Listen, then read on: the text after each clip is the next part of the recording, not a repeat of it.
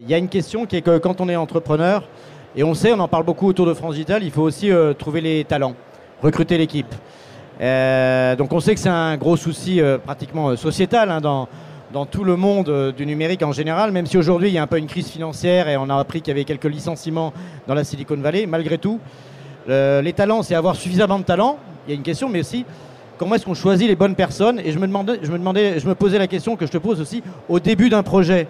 Souvent on dit que les, quelques personnes du début, espèce de petit commando de départ, même si ce sera peut-être pas celui qui sera encore présent aux manettes quelques années après, ce petit commando, c'est quand même celui qui donne, c'est la rampe de lancement, la direction, à la fois en termes de valeur, de compétences, d'énergie, etc.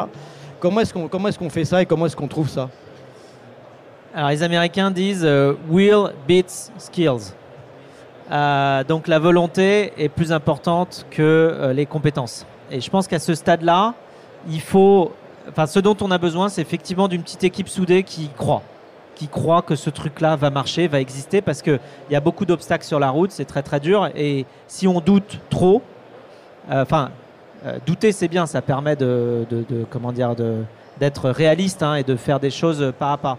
Mais si on doute trop au point d'abandonner et de pas vouloir euh, continuer ou de pas penser qu'on peut arriver au bout, euh, et si euh, le jeu devient chaque jour de remotiver tout le monde, en fait, on n'arrive Tu pas. perds. Ah, Tu perds une Ouais. énergie de dingue. Donc en fait, il faut des gens qui croient à fond à l'idée, comme toi. Euh, C'est ça qu'il faut trouver au début. Et en plus, après, s'ils ont les compétences, tant mieux. Mais la réalité, c'est qu'il y a tellement de choses à faire et il y a tellement de compétences euh, différentes à avoir sur un projet quand il démarre que euh, bah, les exemples de, euh, de nous tous dans l'équipe qui avons dû faire un petit peu tous les métiers euh, à différents moments pour que le projet aboutisse est, énorme. C'est-à-dire que si on avait pris des experts qui savaient faire un truc super bien, mais pas le petit truc à côté, bah en fait, le jour où il faut faire le petit truc à côté et qu'il n'y a personne qui sait le faire, et qu'il y a un trou dans la raquette et que du coup le projet il marche pas parce qu'il manque cette brique là et que la personne n'est pas prête à sortir de son champ de compétences pour aller apprendre autre chose et faire ce qu'il faut faire pour que le projet marche, bah, le projet marche pas. Donc en fait, par contre, quand tu as la volonté d'y arriver, tu es capable d'aller faire à peu près n'importe quel métier parce que tu te dis bah mon but c'est de traverser de l'autre côté. Alors si j'y arrive pas euh, avec euh, une barque ou que j'ai pas de barque, si euh, je dois avancer, que j'ai pas de rame, bah, je vais prendre autre chose, je vais prendre mes mains, je vais prendre je sais pas un bâton, je vais toucher au sol, je vais et si l'autre il te dit ah non non moi je ne sais faire que de la rame avec cette forme là et c'est tout. Et puis c'est pas dans ma fiche de poste. Et c'est pas dans ma fiche de poste. Alors il faut pas que ça arrive ça parce que là la fiche de poste c'est juste euh, on va arriver de l'autre côté quoi. Donc maintenant il faut juste tout faire. Il y a un autre élément, je me permets, dans le livre, moi, que j'ai trouvé hyper intéressant, c'est comment tu vas décider de poursuivre ou pas, en fait, et d'investir du temps ou pas avec un candidat. Et ce que tu dis, c'est à un moment donné, on revient toujours, en fin de compte, à son intention euh, initiale. Donc, en fait, tu reviens à tes valeurs et euh, à, à l'empathie. Et c'est ce qui est, en fait, ton moteur euh, décisionnel. Oui, c'est-à-dire que, enfin, faut pas ignorer euh, notre deuxième cerveau, le, le gut feeling, tu vois. Les Américains appellent ça gut feeling. Nous, c'est voilà, je sais on n'a pas vraiment de mots pour ça, mais c'est c'est ce qu'on ressent dans le ventre. Enfin, tu vois, c'est. Les Québécois vont l'inventer avant nous. C'est vrai? Comment on dit gut feeling Non, en je sais français? pas, je dis ils vont l'inventer. Bah ouais, c'est ça. Avant que les Québécois nous doublent encore une fois. Oui, mais enfin, en gros, c'est l'intuition, c'est le. Voilà, c'est. Oui, c'est une forme d'intuition, mais Ouais. c'est pas pareil. Gut feeling Le et ressenti intuition. peut-être. Ouais, mais tu vois, gut feeling, ça veut vraiment dire, que- et on le sait, parce que des fois, on a des émotions qui naissent là. On n'a pas qu'un seul cerveau, en fait. hein. Oui, bien sûr. Tu On veux a dire des que c'est émotions qui viennent du viscéral. C'est ça, ça doit être ça le mot. C'est viscéral. Mais, mais du coup, euh, faut l'écouter aussi. Euh, C'est-à-dire que euh, des fois, quand c'est extrêmement complexe, le cerveau qui est assez analytique n'y arrive pas. Il n'a pas ce sens-là. Et par contre, notre euh, corps humain et toutes les perceptions, tout ce qu'on reçoit étant plus complexe que ce qu'on connaît aujourd'hui, euh, il y a d'autres parties de notre corps qui nous envoient des signaux. Il faut les écouter. Voilà.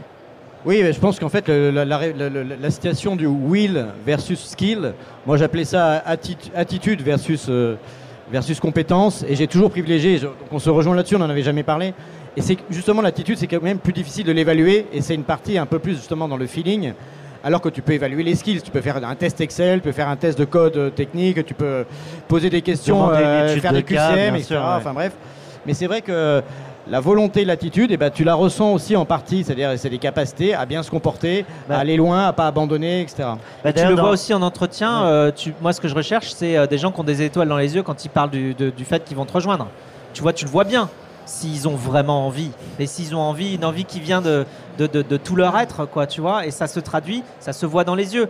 Euh, par rapport à quelqu'un qui va juste te sortir un pitch pour essayer de répondre à des, des arguments euh, purement rationnels, euh, tu Ouais. vas, quelqu'un qui va vraiment vouloir rejoindre ton projet, tu vas le sentir, il va te motiver, quoi. C'est ce qu'on voit aujourd'hui, hein, parce que quand on regarde un peu le monde du recrutement en général, on a vu là aujourd'hui beaucoup de plateformes et beaucoup de sociétés en fait disrupter totalement en fait le recrutement en disant on exite ce CV, on exite en fin de compte la technique et on est sur l'attitude, la capacité, l'envie de la personne avant même et puis le reste on l'acquérera. En fait, on voit bien qu'on a changé euh, un peu le paradigme. Parce qu'en plus, les, euh, en plus le- le- les, les choses à apprendre évoluent tellement vite que même si on arrive en connaissant des choses, il va falloir apprendre d'autres choses. Donc euh, de toute manière, il faut être dans une attitude où on est prêt à euh, aller se frotter à des matières qu'on n'a jamais euh, faites avant. Mais d'ailleurs, dans, dans ta méthode pour attirer et accueillir les talents, bon, tu as, 10 fils qui commencent par une belle annonce, éventuellement demander une vidéo enregistrée, euh, prise de référence, rendez-vous, etc. Mais ça finit quand même presque par l'entretien final des founders pour aller justement valider que ça correspond aux valeurs de l'entreprise et ces fameuses étoiles dans les yeux que vous allez chercher jusqu'à l'onboarding qui est quand même le sujet d'après où ça faut pas l'oublier. Non, c'est sûr que l'onboarding, c'est très important. Tout le monde se souvient de son premier jour dans une boîte. Tout le monde. Et, et en fait, si tu rates cette euh, belle opportunité de créer un beau souvenir pour la personne qui rejoint ton équipe, pour qui c'est une étape de vie importante, bah, tu n'as jamais d'occasion de te, de, de te rattraper. On a, tu sais, il y a, il y a une, manière, une autre manière de le dire. Tu, tu n'as jamais deux fois l'opportunité de faire une première bonne impression. Mais du coup, est-ce qu'il y a une manière euh, d'accueillir chez Blablacar avec quelque chose qui est mémorable peut-être tu vois, un- une sorte de rituel que vous avez pour tous les collaborateurs ou est-ce que c'est du, alors, vous êtes beaucoup, mais personnalisé à chaque arrivée Alors, il y a à la fois du contenu euh, diffusé par chaque équipe pour bien comprendre comment fonctionne l'équipe. Il y a aussi la rencontre avec les différents managers des différents euh, départements pour euh, immédiatement avoir un contact humain et savoir qui fait quoi. Il y a aussi un carpool day, donc en fait où tu vas faire du covoiturage avec les autres qui viennent de rejoindre la boîte.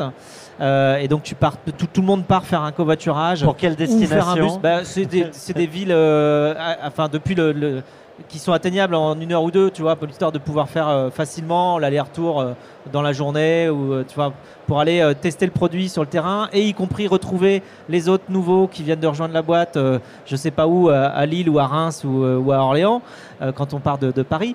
Euh, et donc euh, voilà, il y a différentes choses effectivement qui sont euh, planifiées dans l'onboarding qui est euh, qui font partie de l'immersion euh, dans la culture et de l'accueil euh, global que la société peut offrir. Eh ben, tu viens de me donner une super idée pour chez nous.